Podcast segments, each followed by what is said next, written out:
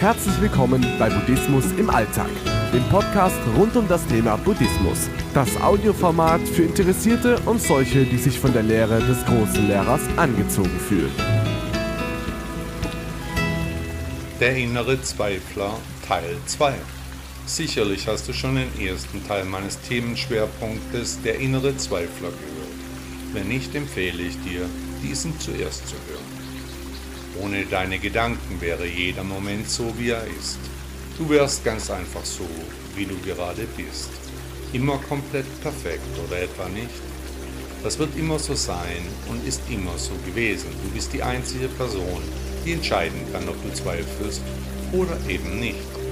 Indem du deinen bewertenden Gedanken über dich selbst glaubst, bist du schon auf dem Holzweg. Doch solange deine kritisierenden Gedanken etwas an dir auszusetzen haben, fühlst du dich unvollkommen. Aber du bist nicht wirklich unvollkommen. Einzig und allein dein innerer Zweifler versucht, dir das einzureden. Nimm diesen Zweifler nicht mehr so ernst. Du kannst niemals wissen, ob er dir die Wahrheit sagt. Denn höchstwahrscheinlich sind es nicht deine eigenen Worte, die dort auf Dauerschleife abgespielt werden es sind die Worte deiner Eltern, Lehrer oder Freunde aus der Kindheit, die in deinem Gedankenpalast ablaufen. Auch wenn wir unseren inneren Zweifler nur im Hier und Jetzt überwinden können, macht das Verständnis über seine Ursachen Sinn. Denn viele Menschen nehmen an, dass diese kritisierenden Gedanken ihre eigenen wären. Deshalb nehmen sie ihren inneren Kritiker besonders ernst. Wenn du aber erkennst, dass du in deiner Vergangenheit die Gedanken und Meinungen anderer unhinterfragt übernommen hast, fällt es dir leichter, sie loszulassen. Der Verstand ist ein Geschichtenerzähler. Wo wärst du ohne diese Gedanken? Eine faszinierende Frage, denn ohne all die mentalen Geschichten aus unserer Vergangenheit wären wir immer im Hier und Jetzt. Es wäre immer alles in Ordnung, so wie es gerade ist. Der nächste Moment, egal wie er sich entfaltet, wäre genau so in Ordnung. Wie würde dein Leben aussehen, wenn jeder Moment einfach sein dürfte, wie er ist? Das Leben wäre eine Abfolge von perfekten Momenten. Das würde man wohl als Glück bezeichnen. Jeder Widerstand würde verschwinden. In dieser Erkenntnis liegt die Befreiung vom inneren Zweifler. Denn er versucht uns einzureden, dass etwas falsch ist. Der Eindruck, dass irgendetwas mit dir nicht stimmt, entsteht nur in deinen Gedanken. Da draußen gibt es kein Gut und kein Schlecht.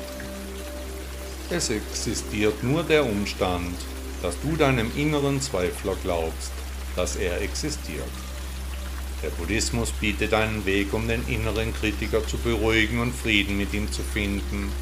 Durch die buddhistische Praxis können wir lernen, unsere Gedanken und Bewertungen bewusster wahrzunehmen ohne ihn bedingungslos zu glauben. Eine zentrale Lehre des Buddhismus ist die Erkenntnis der Vergänglichkeit und der Unbeständigkeit aller Phänomene, einschließlich unserer Gedanken.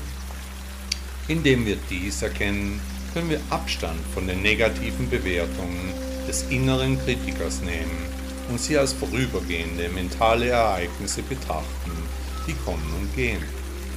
Das Erlernen von Achtsamkeit und meditativer Praxis ermöglicht es uns, einen Raum des Gewahrseins zu schaffen, in dem wir unsere Gedanken und Bewertungen betrachten können, ohne uns mit ihnen zu identifizieren. Wir können erkennen, dass der innere Kritiker lediglich eine Stimme in unserem Geist ist und nicht unsere wahre Identität.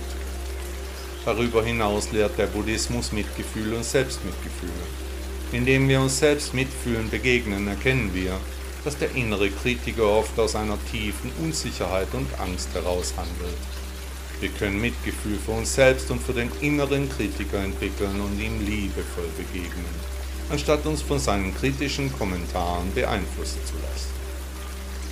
Durch diese Praktiken können wir eine friedlichere Beziehung zu unserem inneren Kritiker aufbauen und können erkennen, dass wir nicht mit unseren negativen Gedanken und Bewertungen verschmelzen müssen, sondern die Wahl haben, sie als vorübergehende Phänomene zu betrachten.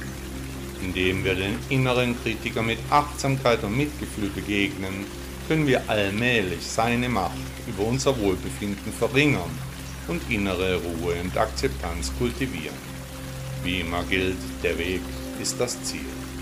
Buddha sagte einmal, du selbst, so sehr du dich auch als minderwertig betrachtest, du selbst, so sehr du auch an deinen Fähigkeiten zweifelst, du selbst, so sehr du dich auch als unvollkommen empfindest, in dir liegt das Potenzial zur Erleuchtung, das nur darauf wartet, entfaltet zu werden.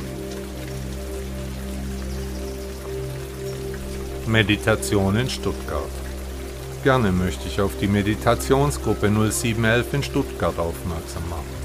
Jeden Sonntag um 10 Uhr morgens wird im Park der Villa Berg meditiert. Das Ganze geht das ganze Jahr durch, egal ob Sommer oder Winter. Ich leite das Ding und bringe dir Meditation, Yoga und Qigong bei. Und das Beste, es kostet nichts. Du kannst einfach so mitmachen. Schau mal vorbei, wenn du Lust auf eine Session hast.